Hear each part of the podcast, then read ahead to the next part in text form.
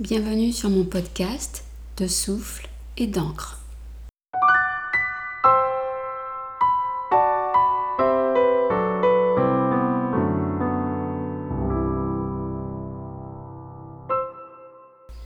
Je suis Alexandra Legendry-Foron, de métier psychologue clinicienne humaniste existentielle, de cœur profondément éprise de poésie, du travail sur la qualité de nos liens et de la rencontre des deux est né cet espace de partage, de souffle et d'encre, ce que l'on éprouve, comprend, puis ce que nous partageons et transmettons. Que notre petit passage sur cette terre soit à la hauteur des rêves de l'enfant que nous portons en nous, qui reste à vie témoin privilégié de nos aventures, joyeuses, intrépides, éprouvantes, douloureuses aussi. L'aventure a ses secrets à nous délivrer.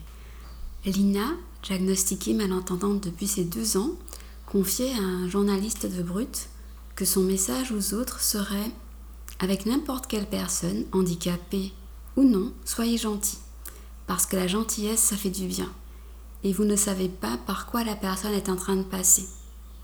Cette phrase est tellement juste. Si seulement nous pouvions voir le chagrin, les blessures des autres, nous serions évidemment plus ouverts, plus compréhensifs et plus tolérants puisque nous portons tous en nous des blessures silencieuses que certaines situations, relations, contextes, environnements viennent réouvrir.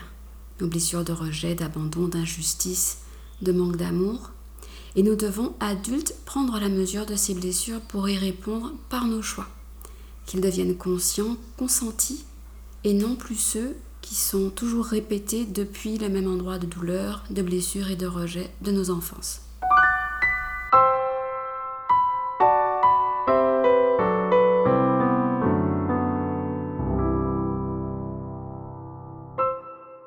Nous avons une capacité inouïe d'adaptation.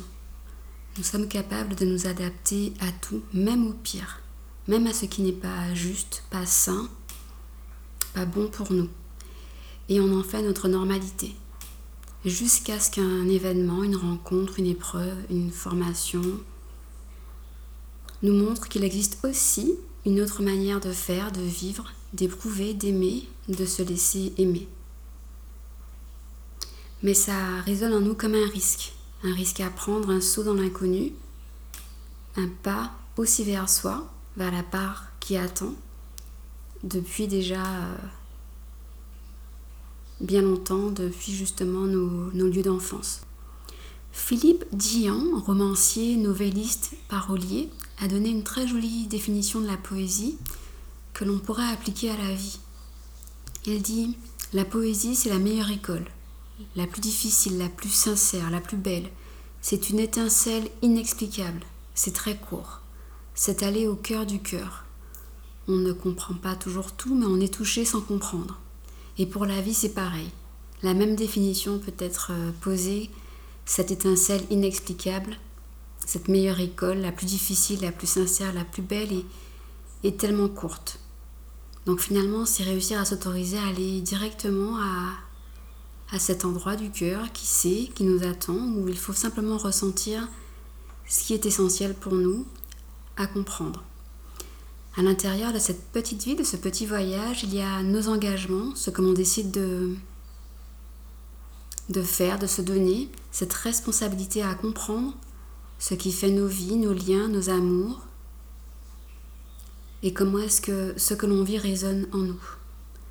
S'arrêter, prendre le temps de faire un état des lieux intérieurs pour reprendre un chemin plus juste en lien avec ce qui résonne encore une fois de manière juste et alignée en nous.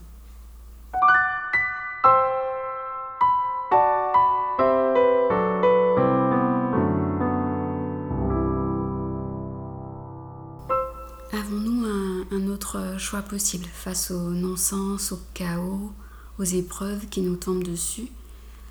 Ce qu'on peut tenir comme vivant, c'est finalement notre manière d'habiter nos vies, nos actions, notre manière d'aimer, de donner. Et pour répondre à ce que disait Lina au début de notre, échange, je crois qu'il faut qu'on n'ait pas peur d'être euh, trop gentil ou trop bon ou trop généreux.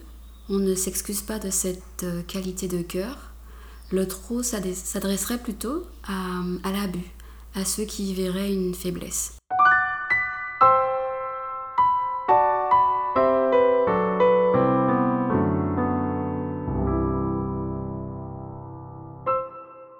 Habiter sa part d'éternité, c'est comment on parvient à nourrir, à honorer nos liens, qui sont nos trésors.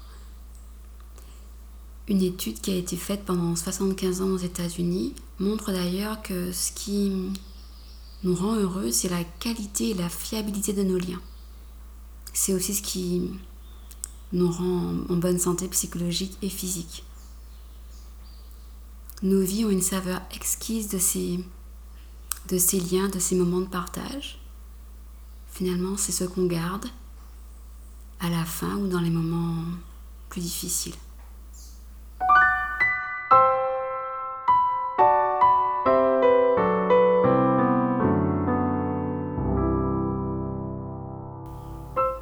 Pour conclure avec Christian Bobin qui dit que la poésie, c'est la petite flamme, c'est ce petit rien qui peut tout, dans notre partage aujourd'hui, il y aura beaucoup le mot petit, mais finalement ces petits riens, ces petites choses sont les grandes de nos vies.